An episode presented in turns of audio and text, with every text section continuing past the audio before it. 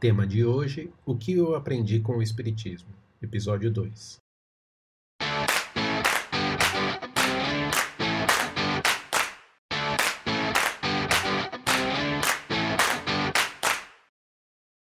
Bom, moçada, é, eu entendi e estou até surpreso com o que vocês me disseram. E acho que o Espiritismo tem alguns pilares, né? Como a gente já falou aí, a reencarnação, é, a criação infinita, né? A existência infinita, como o José citou, etc. e tal. Mas acho que todo mundo deu a resposta técnica, eu diria. E eu estou em busca da, da resposta filosofal.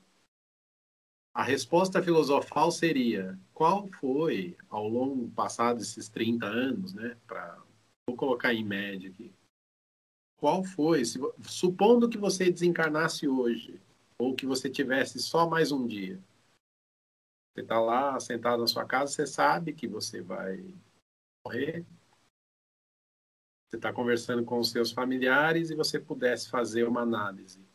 Qual foi o grande ensinamento, a coisa cabalística, aquilo que te transformou, que o Espiritismo te deu?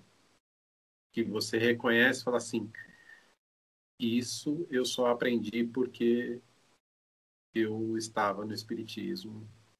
E aqui eu estou colocando o Espiritismo, todos nós temos, por conta de sermos ocidentais, a origem católica, né? O catolicismo é sempre muito forte, especialmente para o interior do país, etc. E tal.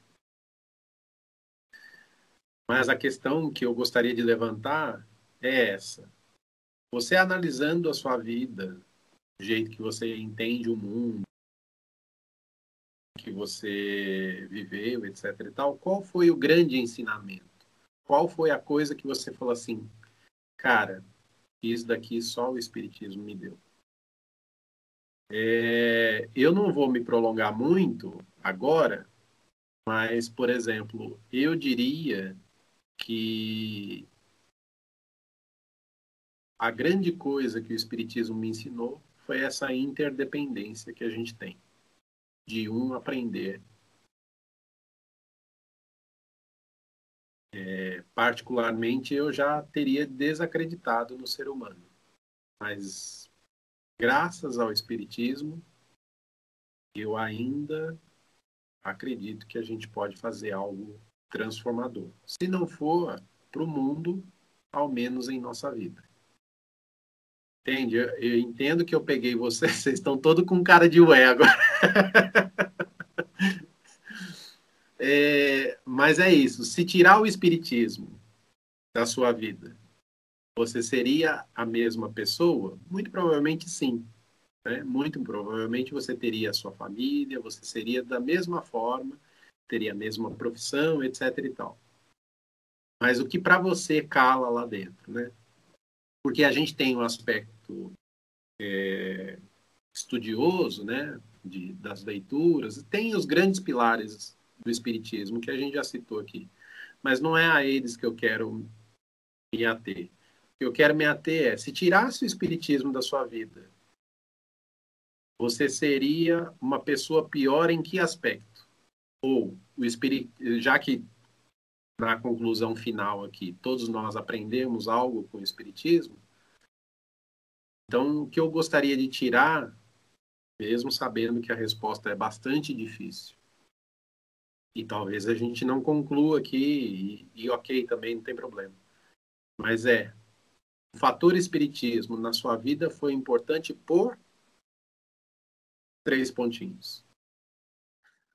Ô, louco, velho, é muito difícil essa pergunta. Não, não é. É sim, nossa. Na verdade, assim, né? É eu penso que não é uma coisa, né? São muitas coisas que compõem, né? É, toda essa, toda essa, é, é, esse aprendizado, né? A princípio, para mim, é, o que o que me fa... eu sempre fui é, meio revolucionária, né? Assim, então uh, essa questão da desigualdade era uma coisa que sempre me incomodou muito, muito, muito, muito, desde que eu me conheço por gente. E quando é, é, uma das coisas que, que me fez é, é que, que eu acho que, que é, fez muito sentido para mim aquela, aquele momento a ficha caiu, né? Então eu, eu, eu se eu não tivesse o espiritismo muito provavelmente eu seria eu não acreditaria em Deus.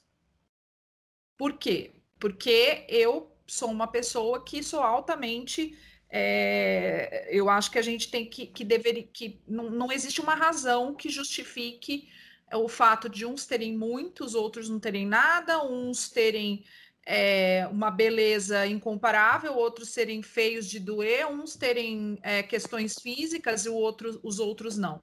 Então, para mim, quando eu descobri, né, quando eu descobri assim, né, é, quando eu entendi o conceito da reencarnação e não qualquer conceito de reencarnação, porque existem diferenças entre esses conceitos, né? Existem aqueles que, como o Zé até colocou no, no, no, no chat da Mentem Psicose, que acredita que já reencarna e, e de novo em animais, enfim, em, quer dizer, você pode ser qualquer ser da natureza, não estou menosprezando isso, mas quando eu entendi que a, o nosso caminho é para frente e que ninguém é vítima, e isso fez um sentido incrível na minha vida. Então pensei, legal, então Deus é possível sim que Deus exista, porque se ele faz desta forma, existe uma lei, uma lei maior, e ninguém é só vítima. Então você consegue entender o, o porquê. Então, se eu fosse parar para pensar, o conceito mais importante para mim, que mais fez sentido na minha vida, foi o conceito da reencarnação, justamente por conta da justiça social, da igualdade, né, da, da, da, desigualdade, de tudo isso que a gente vive no mundo. Né? Por que, que uns nascem na Dinamarca e outros nascem no Brasil? Porque eu nem vou usar mais a, a países da África, porque não precisa. O Brasil já está sendo castigo suficiente.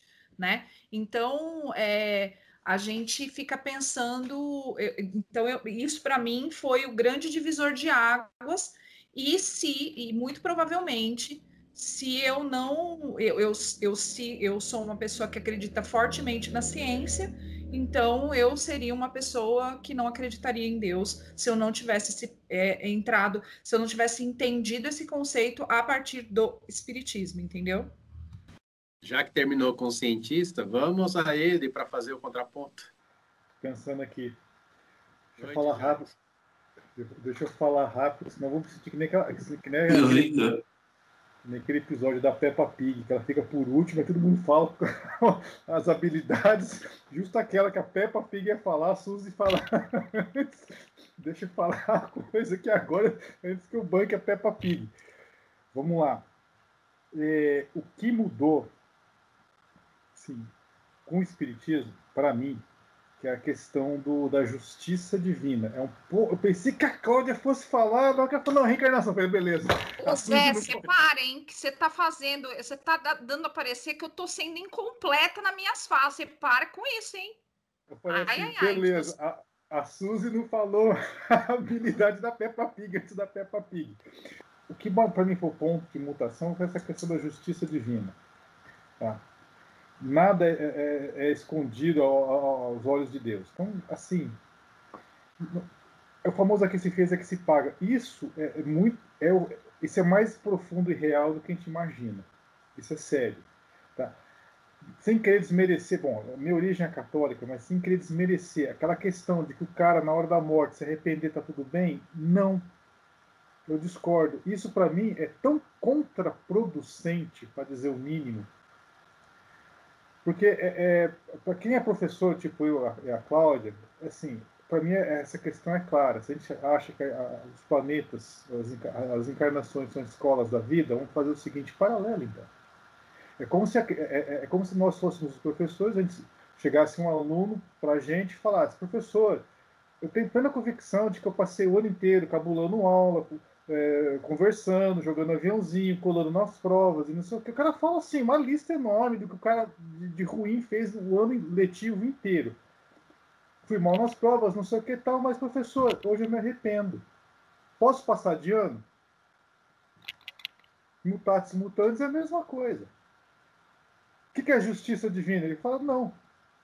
Ok, que bom que você reconheceu que você colou, que você cabulou a aula, ficou conversando, bagunçando, não prestou atenção, etc, etc. Que bom que você reconheceu isso. Então agora é o seguinte, a escola está ali de portas abertas, você vai lá, faz sua rematrícula, ano que vem e é de novo. Isso é o mais justo. Qualquer um com um pouco de bom senso vai falar, é, realmente, isso é mais justo. O cara, ah, mas o cara se arrependeu, então significa que ele é bom. Ok, ele pode até ter se tornado bom, mas ele ainda não provou, ele não provou que, faz, que fez o bem. Ele só provou que se arrependeu do mal do que fez. Mas não muda o fato, é fato, contra fatos são argumentos. Não muda o fato de que ele, cara, você ainda não fez o bem. Eu quero ver você fazer o bem. Isso é um fato, você não fez ainda. Ah, mas eu me arrependi, não está tudo bem?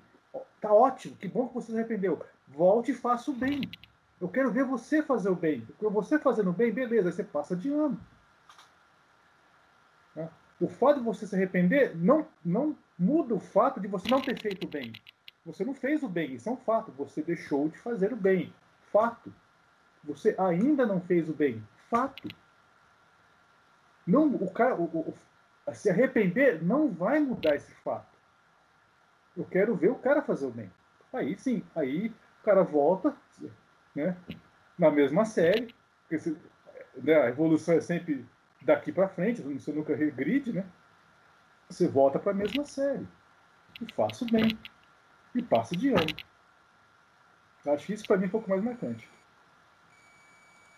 Deixa eu falar que eu não quero ser a Peppa. o... Eu acho que assim, o, o que me fascina, na verdade, no Espiritismo, é uma frase de Jesus, né? Cada um segundo sua obra, né? Então, eu sou o responsável pelo meu adiantamento ou pelo meu atraso. Eu sou o responsável pela influência que eu causo na vida das pessoas, positiva ou negativamente. Eu sou o total responsável da minha destinação. E isso prova para mim, aí pegando um pouco do Zé, o tamanho da justiça divina. Deus ele não é punitivo, ele nunca foi e nunca será punitivo, ele é todo bondade. Ele é todo bondade. E a mostra da bondade dessa é justamente, e aí pegando o que a Cláudia falou também, é, por que, que essa encarnação eu tenho alguma debilidade? Porque eu estou pagando coisas que eu fiz, que eu fiz no meu passado. Não é Deus que está me punindo é uma consequência de um ato que eu fiz. Né? Se eu não tem a famoso ditado, né? Se você planta chuva, você colhe tempestade. É a mesma coisa. Se eu plantar chuva, eu vou colher tempestade. Se eu, se eu plantar amor, eu vou colher amor lá no final, né? Então, o que me fascina justamente é saber que eu sou o, o, senhor do meu destino, vamos colocar assim, né? Cada um é senhor do seu próprio destino. E cabe a nós desenhar o nosso destino, né? Aliás, é, seria acredito que é um, um, erro de, de, de fala, né? É, é, desenhar o destino, porque se existe destino, ele já está desenhado, a gente não tem nada que fazer em cima disso, mas eu, eu sou o responsável por desenhar o, desenhar o rumo da minha prosa, né? O rumo que eu vou é, tomar da minha vida e, obviamente, também vou ser responsável pelos bônus e os ônus da minha jornada. Isso é o que mais me, me, me fascina. Então, é... agora eu sou a Pepa, né?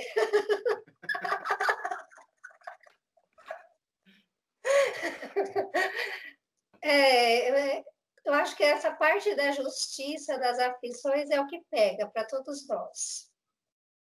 É porque todos nós sofremos e todos nós chega uma hora que a gente fala assim: por que, que isso está acontecendo comigo? Não é? Então, como a Cláudia disse, eu não acreditaria em Deus, esse Deus bom, se eu não fosse espírita.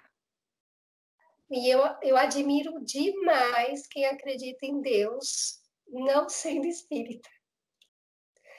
Sabe, eu olho assim para algumas pessoas que nem o conhecimento e que têm uma fé que eu olho e falo, meu Deus do céu, né? Como que a pessoa tem essa fé sem ter todo o conhecimento que a gente tem, que a gente rala, que a gente pensa, que a gente fica ali martelando, né? E a pessoa vem assim numa simplicidade começa a mostrar para a gente que não precisa ser espírita para ser aquilo, para ter fé, para agir no bem, para se responsabilizar. E eu falo assim: eu preciso do Espiritismo. É, eu preciso, eu sou muito grata ao Espiritismo. E, é, e uma coisa assim que eu acho que é muito assim da parte boa, né? A parte difícil que eu acho que é essa justiça das aflições.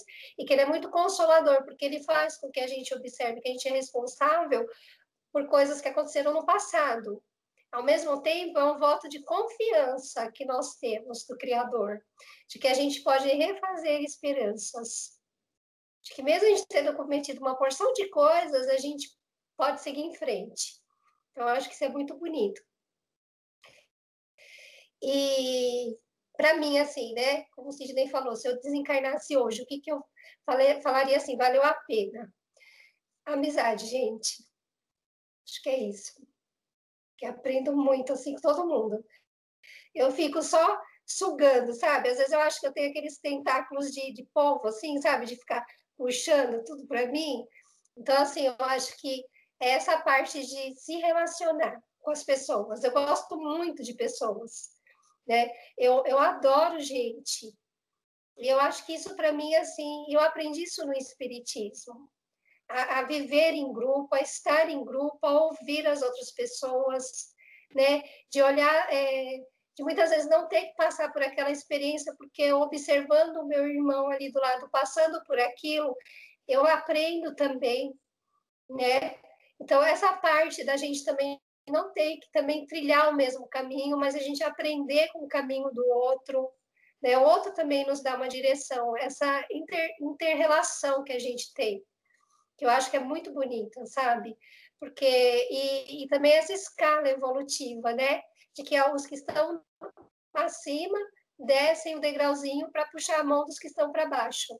Então, acho que isso é muito legal, essa parte da, da caridade, sabe? De, de, de você olhar o que, que eu tenho para dar. E também olhar o que, que eu preciso. Quem que está me dando. Né? Porque às vezes a gente se coloca sempre numa única posição, né? Eu só estou doando, não preciso de nada. Não, a gente precisa sim. A gente precisa muito. Então, assim, essa escala de vida, né, que a gente vê, essa escala espírita, como que a gente é auxiliado pelos benfeitores e como que a gente também pode auxiliar. Então, isso para mim é, é, muito, muito bom, sabe?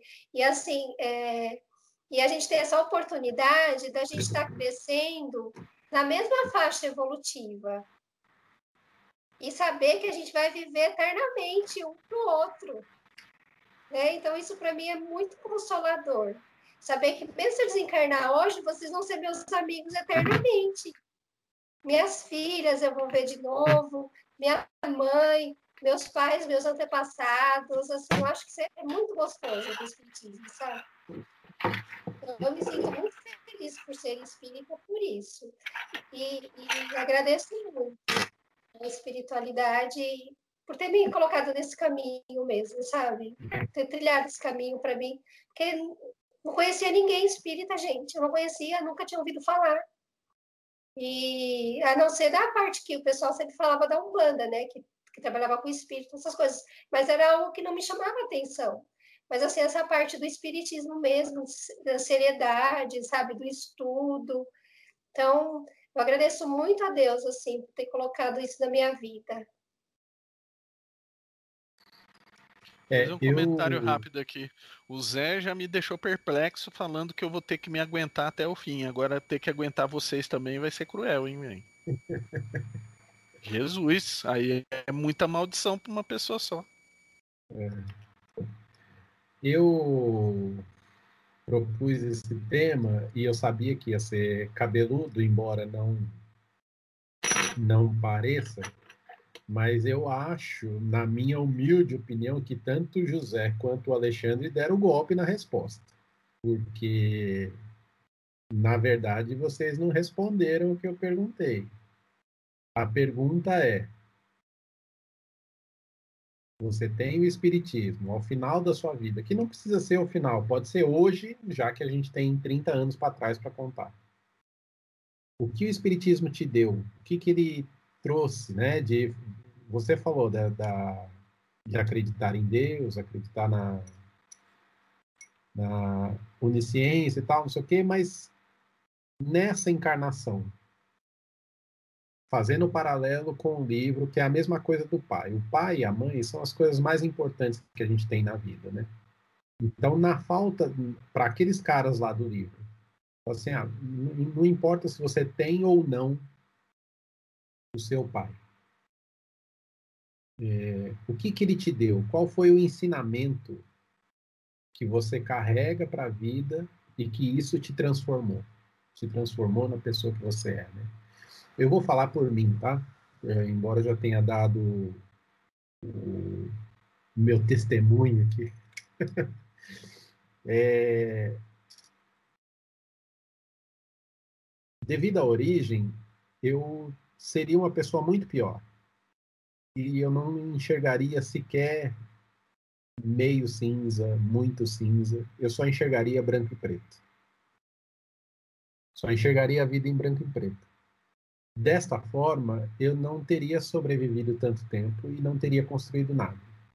Num determinado momento, é, eu parei de, de acreditar numa, no ser humano, por diversas razões.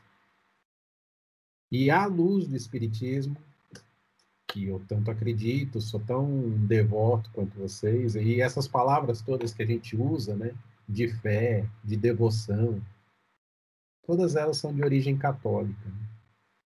Então eu gostaria de dar ao nosso ouvinte, ao nosso à nossa audiência, a seguinte percepção: Oi, eu sou o Sidney, eu tenho 30 anos de espiritismo e eu sou melhor, sou uma pessoa melhor. O que o espiritismo me deu foi isso, isso, isso. Eu não estou falando da, do, do, da encarnação, da reencarnação, da livre-arbítrio, desses pilares que a gente tem no Espiritismo, entendeu? Isso tudo a gente tá, tem lá no, no Pentateuco, nas obras básicas, etc e tal, se, se, se a amiga da Cláudia lá quiser aprender, bastaria entregar o livro para ela e falar assim, ó, você começa por aqui e daqui você vai caminhando. Mas ao final da jornada, o que, que você vai ter? Você vai ser desta forma. Entendeu? Eu queria uma, uma resposta mais filosofal e menos técnica. Não estou culpando vocês, não. Eu sei que é não, difícil não chegar. Não, Oi? não por isso. Não por isso. Oi, eu sou o José, tenho 30 anos de espiritismo. Eu sou uma pessoa mais calma hoje porque eu tenho plena convicção de que existe a justiça divina. Mais calma? Eu, eu estaria revoltado se não existisse ah. a justiça divina. Entendi. Então, sim, eu respondi. Eu falei, olha, o Espiritismo me trouxe a, a plena. O, o Espiritismo me trouxe a plena. Exato. Você tem que vir com argumentos assim, cara, eu não vi a resposta sua. Onde? Ah, não, você foi com. Qual argumento? Tem que ser incisivo. eu, eu tenho plena convicção de que existe a justiça divina, com o conceito de reencarnação que a Cláudia comentou. Sim. Não, e eu entendo que para algumas pessoas a religião e, por consequência, o espiritismo pode não ser tão cabalístico assim. Entende? Pode não ser tão transformador assim. Pode ser apenas uma, uma um dos aspectos da vida, que para a maioria das pessoas ele é. é e algumas vezes, talvez para raríssimas pessoas, pelo que eu estou vendo, se você tirar a religião, a pessoa seria exatamente igual talvez ela pensa, não, não teria um, uma, uma visão tão ampla da vida ou uma percepção melhor do que é Deus, do que fazer o mundo, do que fazer o bem, etc., da necessidade de se fazer o bem, etc. e tal, ela seria a mesma coisa, né? Sei lá, 10% a menos do que ela seria. Tá? Eu estou dizendo isso porque, para mim, o Espiritismo foi cabalístico, a ponto de não pirar o cabeção entendeu? de falar assim, olha, nada disso aqui vale a pena, não, não tem sentido, etc e tal. Enfim, ela deu um propósito, né? É, e acredito que a religião tenha essa função. Eu já citei aqui algumas vezes que eu acredito que a vida deve ser feita em equilíbrio. Né? Tem o equilíbrio do trabalho, da vida social, do, do lazer, e tem o equilíbrio da religião também. Se eu pudesse indicar aos ateus, já que a Cláudia citou, eu falo assim: tem uma religião, você vai ser uma pessoa melhor por ter uma religião? Não mas talvez te ajude a compreender muitas outras coisas. Entende? Você, tanto que o Alexandre já citou aqui que existe ateu que é muito mais espírito do que muitos espíritos que a gente conhece, né? Por quê? A gente vai chegar de novo no ponto que eu sempre falo e que a Carla citou aqui. É a prática. A prática é que faz a diferença. Então, para a nossa audiência aqui, o que eu quero deixar implícito se não estampado, é passados 30 anos, passado tudo que a gente já estudou, que eu acho que é nada perto do que a gente deveria, é, eu sou uma pessoa melhor, porque sem ele eu já teria desistido. Eu, eu eu penso que você falou uma palavra que é, é fundamental. Eu acho que é propósito, sabe? É, o, o Espiritismo me deu propósito. Por quê? Porque eu passei por algumas situações na minha adolescência bem difíceis, e quando eu, eu percebi, e, e, a tendência era que eu, eu iria realmente para ser uma pessoa muito mais revoltada, enfim, e, e por várias razões, e e o espiritismo me deu propósito, né? Do que? De você de você entender quando a Carla fala da questão do, das relações, né? Então, uh, a gente passa por, por, muitas coisas, né? E essa, essas, esses últimos dias a, a gente está tá fazendo um trabalho assim e, e, e a, a gente estava comentando, porque a gente tem que tem que analisar umas competências socioemocionais e uma das competências socioemocionais é trabalho em equipe, é trabalho em grupo. E, e aí as pessoas estavam do meu grupo dizendo que odeiam fazer trabalho em grupo, que não gostam, que, que preferem fazer trabalho. E aí começam a listar N, N questões. E eu, né, só escutando. Aí chegou uma hora que me perguntaram, Claudio, você gosta de fazer trabalho em grupo? Eu falei, para mim, eu adoro fazer trabalho em grupo.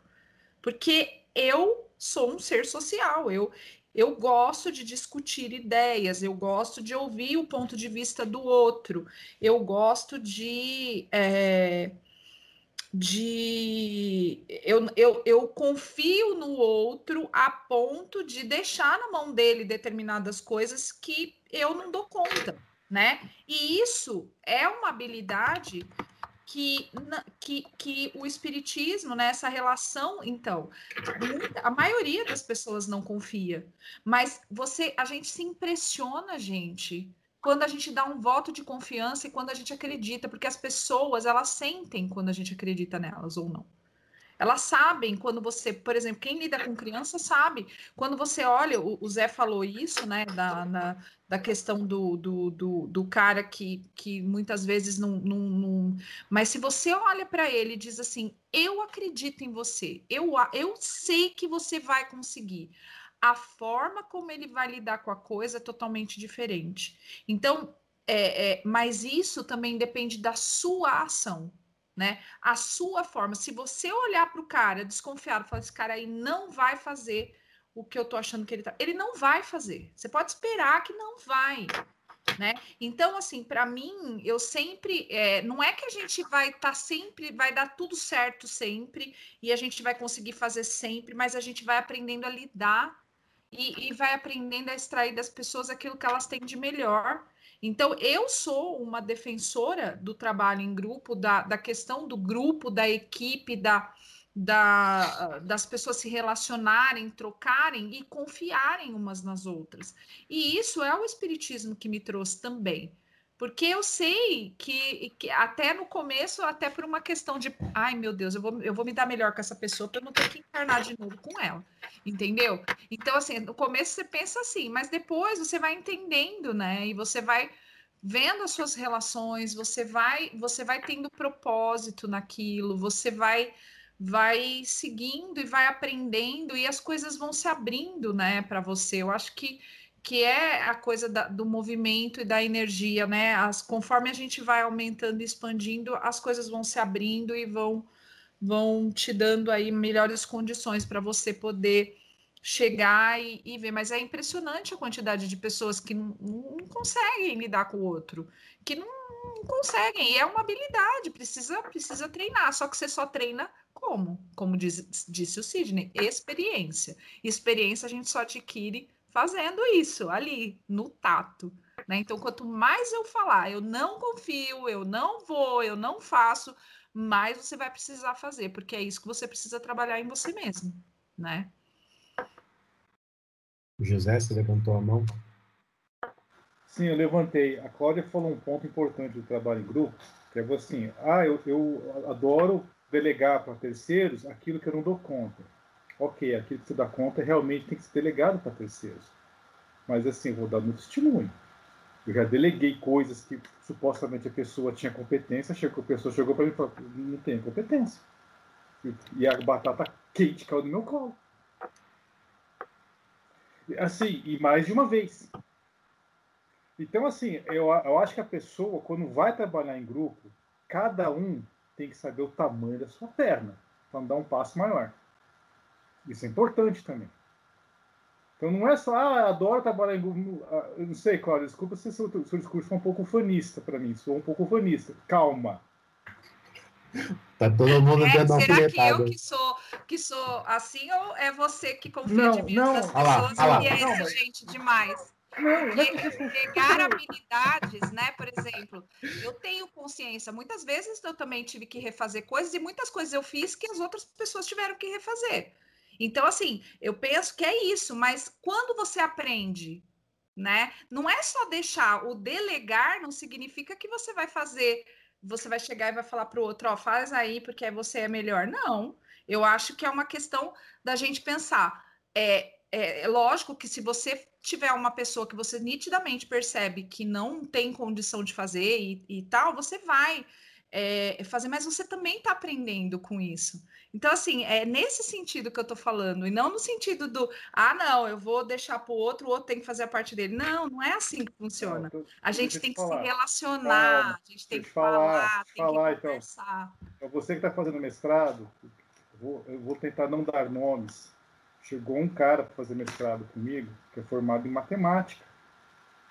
Eu odeio assim, Jesus, atendeu as minhas preces. Porque, assim, eu, eu, eu, falo, já falei aqui dentro do, do ambiente de trabalho, eu, meu, meu ganha-pão é matemática. As equações, os números, as, as computações, é o meu ganha-pão, eu vivo disso. Ah, eu, tenho, eu, eu, eu consigo pagar a escola da minha filha, consigo pôr meu prato de comida, porque eu vivo de matemática. E quantas pessoas nesse país odeiam matemática? Não, eles vão fazer fila aqui na minha porta. Quem odeia? De repente alguém bate na minha porta e fala, eu quero fazer um mestrado em matemática. Eu falo, Jesus! Alguém escutou minhas preces. E o cara tinha formação em matemática. Para depois chegar um certo momento e falar, professor, desculpa, é, mesmo sendo matemático, a minha matemática não foi suficiente, eu estou desistindo. Que eu achei louvável, ele, ele reconheceu. A, a, assim, olha, minha perna não está dando conta de dar esse passo. Estou reconhecendo, tô ele também tinha os problemas familiares, enfim, juntou a fome com a vontade de comer. Mas assim, eu escrevi minha docência com a minha filha com pneumonia. Então, assim, é, é, e aí? Então, é, eu já ouvi dizer, ah, mas você não pode querer se comparar com os outros, tal. Mas aí eu falo, ninguém é um ser parte da criação me vem toda hora Thomas Edison. Ele deve ter se enchido o saco. Ah, mas você é o Thomas Edison, você é o Thomas Edison. Você, ele fala, cara, cara, você é um gênio, você é um gênio. cara, genialidade, sabe o que é? É 1% só de inspiração, os outros 99% é transpiração, camarada. Então, assim, eu, eu, eu tenho um pé atrás, eu, eu, eu dou o voto de confiança, mas eu, fico, eu, eu já tenho um plano B na manga, na boa. Eu sempre tenho um plano. É trabalho em equipe? Meu, já abre a gaveta aqui, já põe um plano B aqui. Opa, vamos, vamos fazer um trabalho em equipe. Já tenho um plano B aqui na gaveta. Claro, mas sem dúvida. Porque, por quê? Porque eu sei, eu, eu sei, eu, eu tô vendo na frente. Porque os meus passos são, sim, são audaciosos. Sabe? Você quer jogar em qual time? Da lagartixa ou do jacaré? Eu quero jogar do jacaré. Que se dane Nelson Rodrigues e o conceito de, de complexo de vira-lata. Por que, que eu não tenho complexo de vira-lata? Vou falar por quê. Quando começou? Eu lá na Austrália, com 18 anos, fazendo intercâmbio, peguei umas, umas matérias paraquediano, que lá era, funciona como crédito, colegial, lá no esquema de crédito, escolhe os créditos, interessantíssimo, uma coisa que a gente podia trazer para cá. Eles já fazem em 1900 Guaraná com rolha, a gente até hoje não faz. Tá? A nossa LDB é uma porcaria, desculpe, mas enfim, é. é... Os caras escolhem créditos lá. Beleza, aí eu caí na onda de pegar quatro créditos de matemática, isso porque os obrigatórios eram só dois. Não sei quem me vendeu o peixe, eu pegar quatro. Eu peguei, mais, peguei do dobro que eu deveria. Então acabava a aula de matemática, a galera vazava, eu, tinha, eu, eu era obrigado a ficar eu mais uns gatos pingados, os, os caras escolheram quatro créditos continuar com as coisas mais pesadas. Detalhe, eu comecei a ver coisas que eu só fui ver na faculdade. Eu já comecei a ver no, no colegial, em inglês. Tá?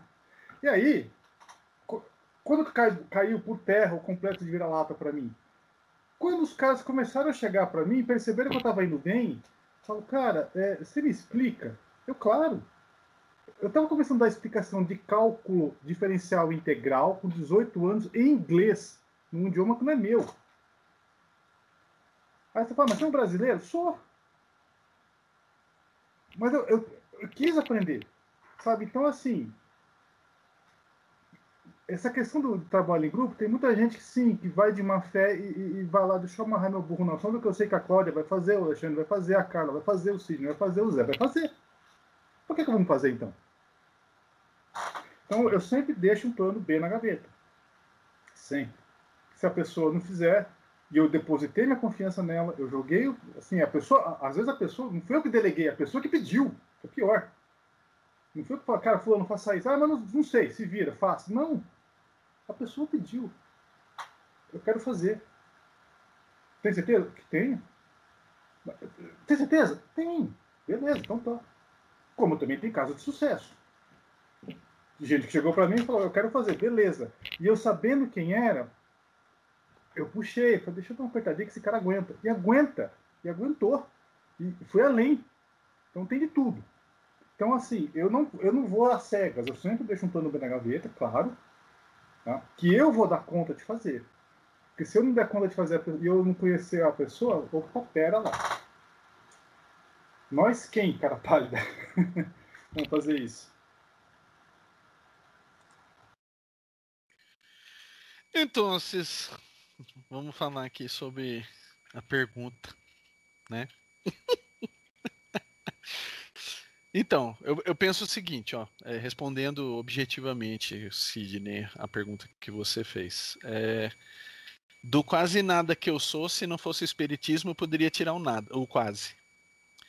Né? É, que eu não seria absolutamente nada. Não conheceria vocês, com certeza absoluta, porque os meus ambientes eram totalmente diferentes é, os objetivos de quem, das pessoas que eu vivia próximo, dos amigos de infância, era totalmente diferente. Até esses dias eu estava falando, comentando com a Cláudia que uh, o local que eu, que eu desenvolvi a minha infância não era lá um paraíso, né? E grande parte do, dos meus amigos, e diferentemente da Carla, eu não me lembro absolutamente de nada nem da, de quando eu era criança e algumas coisas que eu não da minha infância e tudo mais e da minha adolescência inclusive é, é, provavelmente eu teria tomado um caminho totalmente diferente na vida e também é, não sei se estaria aqui inclusive ainda né?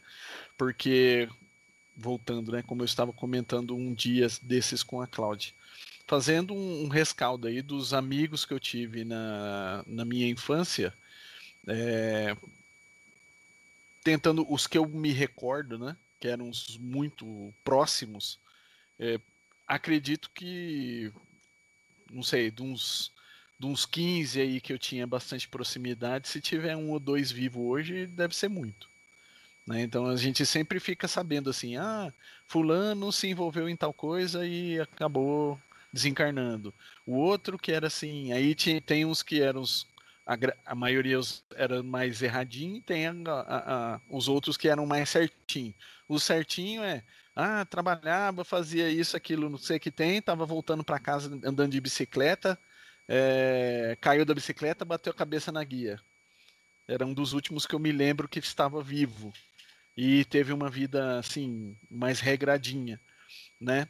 Então, é, é, não que o espiritismo me colocou medo de ter, tomar uma, uma um, um, caminho diferente, não é isso. Mas aí resgatando o que eu disse, essa sensação, essa sensação, né, o, o esse, é, essa fala de, do Cristo, né, cada um segundo sua obra, ela bate muito em relação a isso. Eu vou ser bom, eu vou ser mal de acordo com o que eu fizer. Né? Eu vou sofrer ou eu vou é, ter um, um, desenvolvimento bom de acordo com o que eu fizer. Né? Então, quando isso passa para a mão da gente, a gente vê, meu, eu influencio positivamente e negativamente os eventos da minha vida. Nesse momento, hoje, eu tenho essa condição por quê? Não sei se eu fiz bem no passado, provavelmente eu tenho coisas a, resgatar porque eu estou aqui. Mas talvez eu não tenha sido tão mal assim de ter uma, uma prova assim para os olhos, para os nossos olhos, que seja altamente penosa, né? Ter uma, uma deficiência física, uma deficiência intelectual, alguma coisa assim, né? Ou, ou qualquer outra coisa que tire a, a possibilidade, e aí nos nossos olhos pobres, né? Tire a possibilidade, porque eu acho que quem está ali com esse tipo de prova tem uma prova muito grande, né? E tem uma possibilidade de resgatar muito também, mas tirar da, da minha gestão, vamos colocar assim, né? O, o, o, da minha de, gestão a minha destinação, de onde eu poderia chegar, o resgate que eu poderia fazer ou a decisão errada que eu, eu posso tomar porque eu tenho livre-arbítrio para isso. Então, o espiritismo sim na minha vida, embora eu tenha conhecido muito mais espiritismo que qualquer outra coisa, qualquer outra religião, eu acredito piamente que ele foi transformador.